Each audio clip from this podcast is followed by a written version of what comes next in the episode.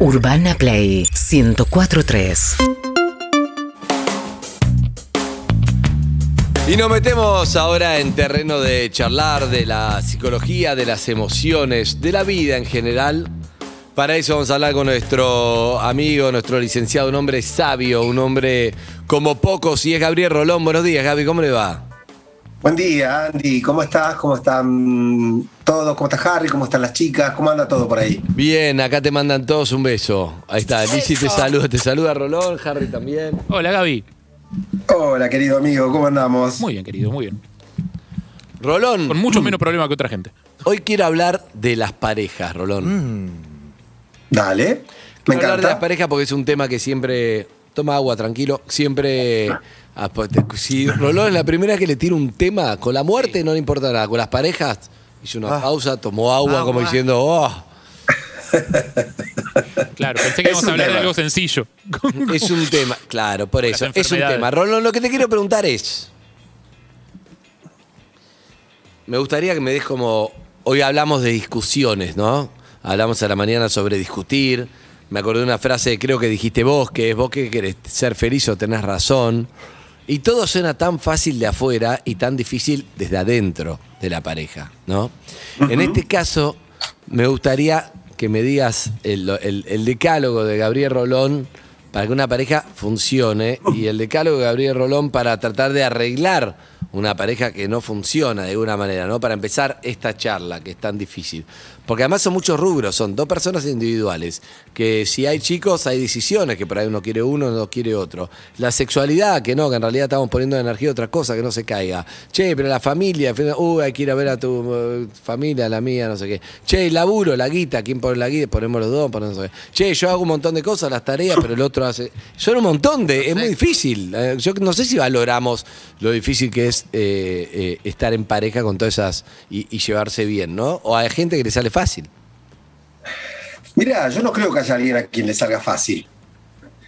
Eh, en principio, eh, pasa, pasa que lo naturalizamos el tema y entonces no nos damos cuenta lo complejo que es, Andy. Eh, vos, imagínate, si un proceso tan limitado como es manejar, ¿sí? Vos le enseñás a alguien a manejar y ya sabemos eh, esto.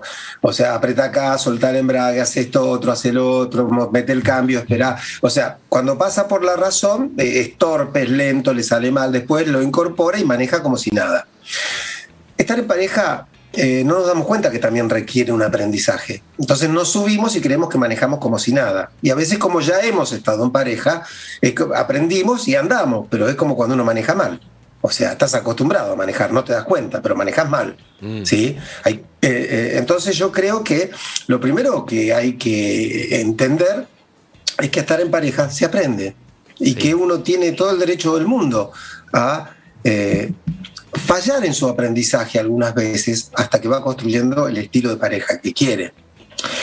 En segundo lugar, vos eh, justamente me decías cuando hablo de la muerte no pasa nada eh, y cuando hablo del amor sí. Bueno, porque justamente son los dos temas importantes de la humanidad, el amor y la muerte, ¿no? Son los dos grandes temas. Yo ya sé que si viene la muerte se acabó todo, ¿no? Por lo menos lo que, lo que, lo que uno ve o puede charlar acá. Ahora, ¿cómo sé cuándo se acaba el amor? Cuando se acaba el amor sufrís y sufrís mucho. Eh, ¿Por qué? Porque en primer lugar, eh, a veces no nos preparamos para el final del amor. Hay, como una creencia, ¿no? Una creencia de que eh, el amor tiene que ser eterno. O sea, te enamoraste y ya está, ¿no? Eh, suponete, vos te separás, Andy, espero que nunca. Este, amo tu familia, ¿sabes?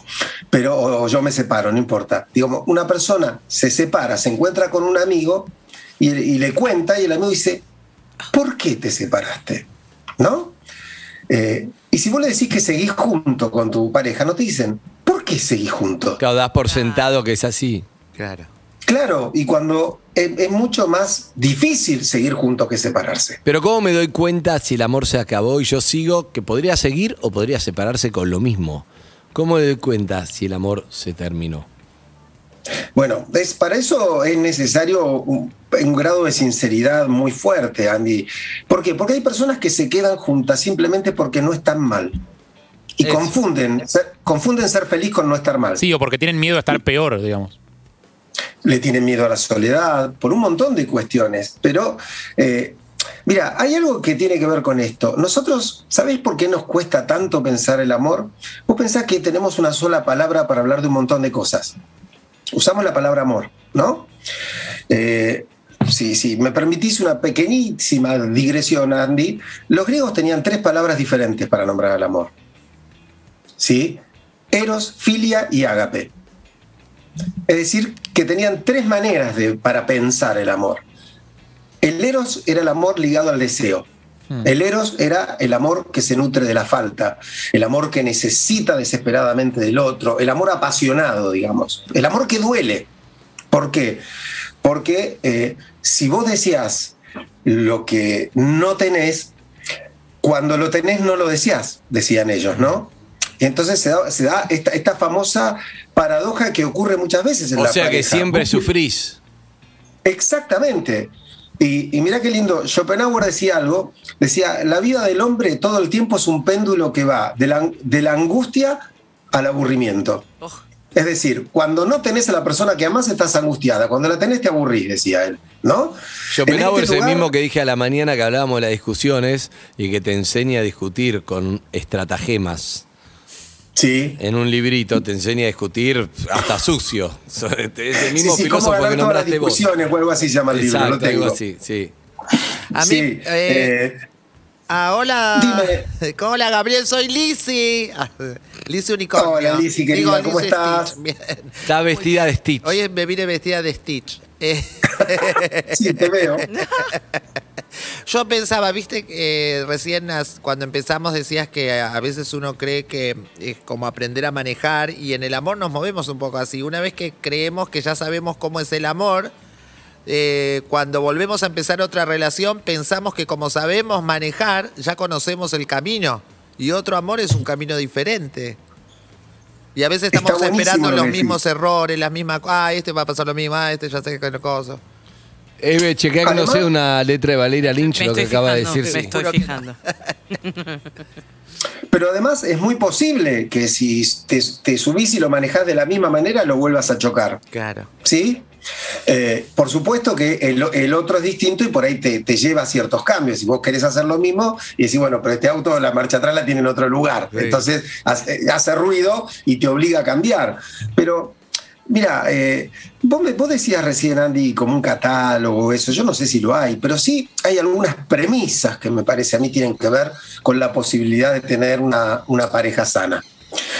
En primer lugar, eh, es como si vos te sentaras con. A ver, Andy, te hago una pregunta. ¿Vos sabés que podés llegar a hacer algo eh, que, lastime a Flor? ¿O no? En algunas decisiones o actos de tu vida. Ahora, ¿en qué radica el secreto? En que Flor y vos estén de acuerdo en que si vos la lastimas va a ser siempre sin querer. ¿Sí? Digo, es- esto diferencia una, una- el comienzo de una pareja sana, que es partir de un código. Eh, si te lastimo, nunca va a ser a propósito porque yo te quiero.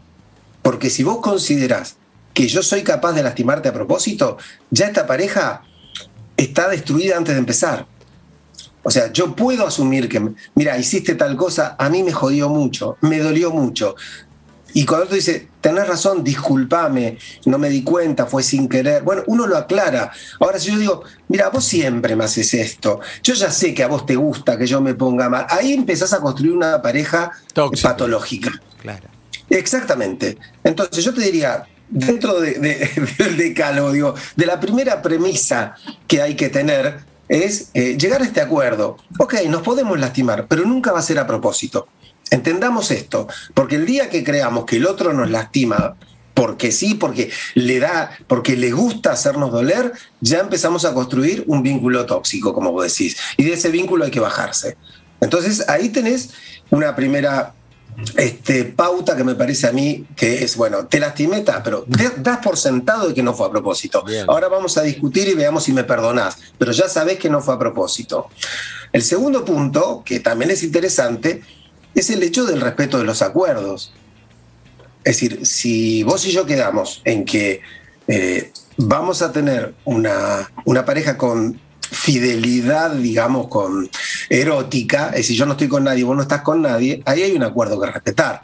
Sabemos que si alguno rompe el acuerdo, el otro va a sufrir. Ahí lo estamos haciendo sufrir a propósito, porque sabemos que va a sufrir. Entonces, en esa ruptura del acuerdo tenés un conflicto de pareja. Entonces, yo creo que lo, lo honesto es establecer acuerdos que uno puede respetar. Es decir, hay muchas personas, te lo juro, este, porque lo veo, Andy, que eh, se animan a tener un, un momento difícil, una discusión para decirle a su pareja, mira, yo cada tanto necesito estar con alguien más. Charlémoslo, veámoslo, cómo lo manejamos, es posible, no es posible, qué pensás, pero van en la búsqueda de un acuerdo que a veces se alcanza y a veces no se alcanza. Si se alcanza habrá pareja y si no, no.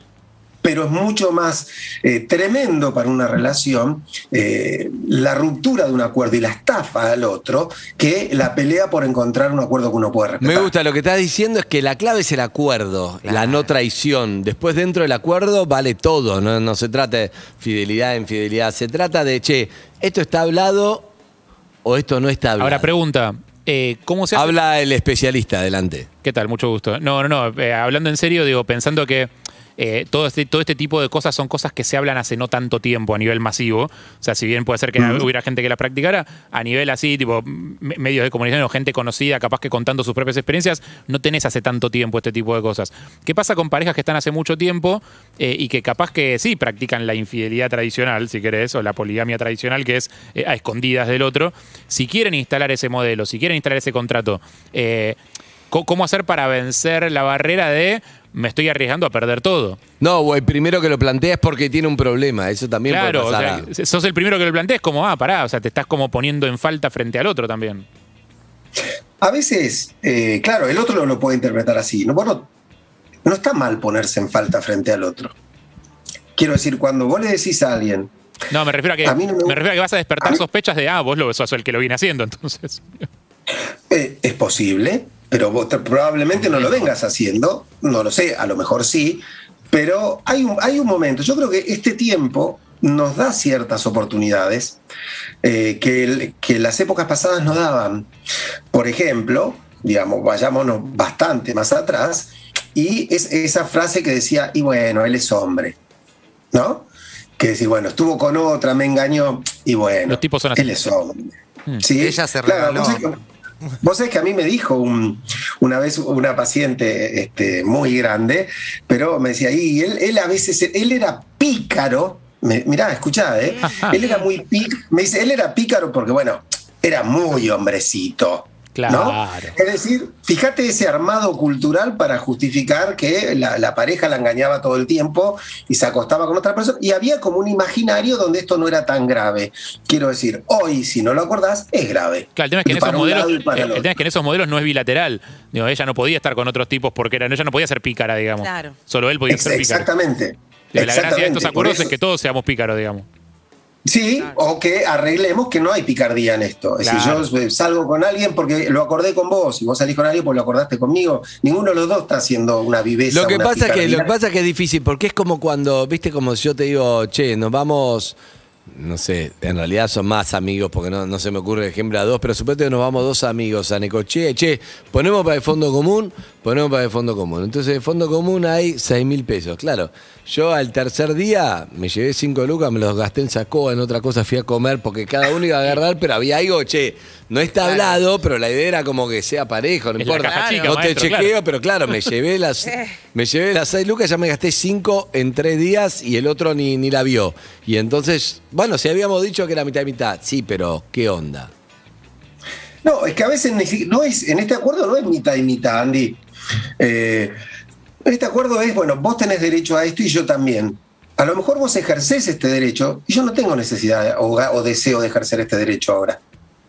Digo, vos está acordado y vos decís, mira, sí, yo un día lo charlamos y decís, sí, mira, yo en este tiempo estuve con dos personas. ¿Y vos? No, yo no, No, no, no, no. 175. No se lo comenten, claro, no se lo comenten. Claro. Bueno, hay, hay- eso es un acuerdo también. Eso es un acuerdo. El, el- el otro día lo, lo hablaba con alguien que en el consultorio, que es bueno. volvimos a hablar acerca de, ya sabemos que tenemos la libertad, pero volvimos a retomar el tema de, vos querés que te cuente, yo quiero, porque, y llegaron a un acuerdo. Él dijo, mira, yo no quiero que me cuentes. Sé que es un acuerdo que si querés está, pero no quiero que me cuentes. Bien. Y ella le dijo, yo sí quiero que me cuentes.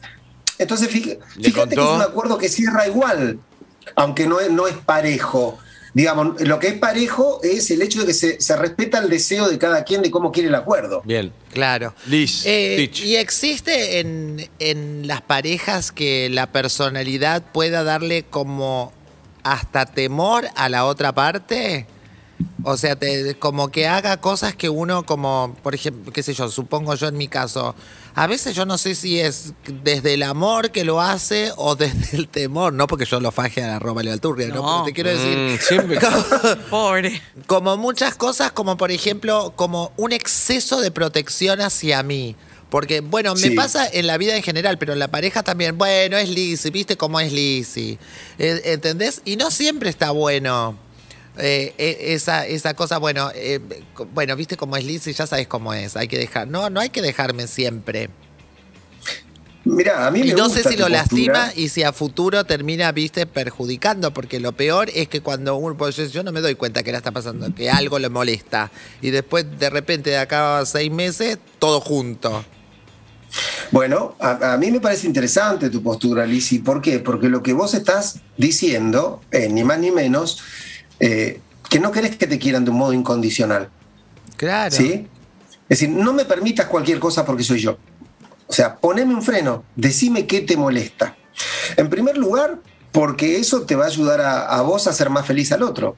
Porque si el otro todo el tiempo está soportando y dice, bueno, viste cómo es Lisi, qué sé yo, qué quiere, es Lisi, ¿qué le voy a hacer? Es Lisi. O sea, todo el tiempo el otro está soportando algo que le molesta o lo lastima porque vos sos así, ¿sí?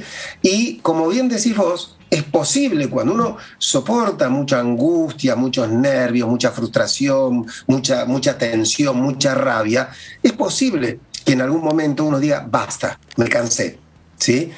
Eh, un cansancio que no hubiera llegado si la primera vez que le molesta algo lo conversa. Claro. ¿sí? Se cansa de aguantar, se cansa de decir, bueno, mira, sí, yo ya sé que es Lisi, pero ¿sabes qué? Me tiene podrido Lisi. Es decir, bueno, ¿para qué llegar a eso? Vos lo que marcás está muy bien, que es, mira, está bien, sos avasallante, Lisi, tenés, tenés un, un gran carácter, tenés una manera, listo, con esto tu pareja tiene que, que poder hacer algo, que es hasta a veces ponerte este, un poco el, el- el freno en una conversación y decirte, vení, sentate, Lisi, no me gusta esto, Claro. no tengo por qué bancarme esto. Yo entiendo que sos así, pero a mí me duele. Entonces, yo creo que vos ahí estás estableciendo otra de las cosas importantes para una pareja, que es el hecho de eh, poder manifestar la incomodidad, el dolor o la angustia eh, lo más rápido que se pueda. Bien. Claro. Y, entender también algo. Me parece a mí que eh, a, a veces nos fascinamos con el enojo, Andy. Quedamos fascinados porque el enojo es pasional. ¿sí? Y, y genera unas cuestiones, una adrenalina, unos movimientos que a veces son percibidos inconscientemente como mejores que la nada misma. Entonces hay parejas que se enojan para sentir algo. Y sabes que no está bueno. Bien. Yo creo que los, eh, eh, hasta los enojos en una relación tienen que tener su, su límite. Decir, bueno, a ver, ¿cuánto vamos a, a estar enojados por este tema? Si me decís que es gravísimo es otra historia. Pero por lo general uno pasa uno o dos días llevándose mal por cosas que no valen la pena. Todo eso deteriora a la pareja. Gracias, Rolón, como siempre. ¿eh? Rolón. Un beso grande, Gabriel, como siempre, es un No. sabio. Y recuerden que nuevas citas, nuevas temáticas, Gabriel Rolón presenta encuentros magistrales vía streaming desde cualquier lugar del mundo. ¿eh? Puedes entrar en plateanet.com. Y esto va a ser los viernes ahora. El viernes 9 de julio, la felicidad. El viernes 16, el duelo, el pecado el 23 y el 30, la mentira. Todos temas que hemos transitado de alguna u otra manera. Así que no se lo pierdan. Los, co- los encuentros comienzan a las 22, Gabriel. Te felicito. Gracias, Andy. Abrazo. Un abrazo todas, grande, abrazo. Gaby. Hasta luego. Gabriel Rolón, ya llega Chao. Manuel Corbiler, que lo estoy viendo con frío ahí, posicionándose en instantes acá en Urbana Play. Urbana Play 104.3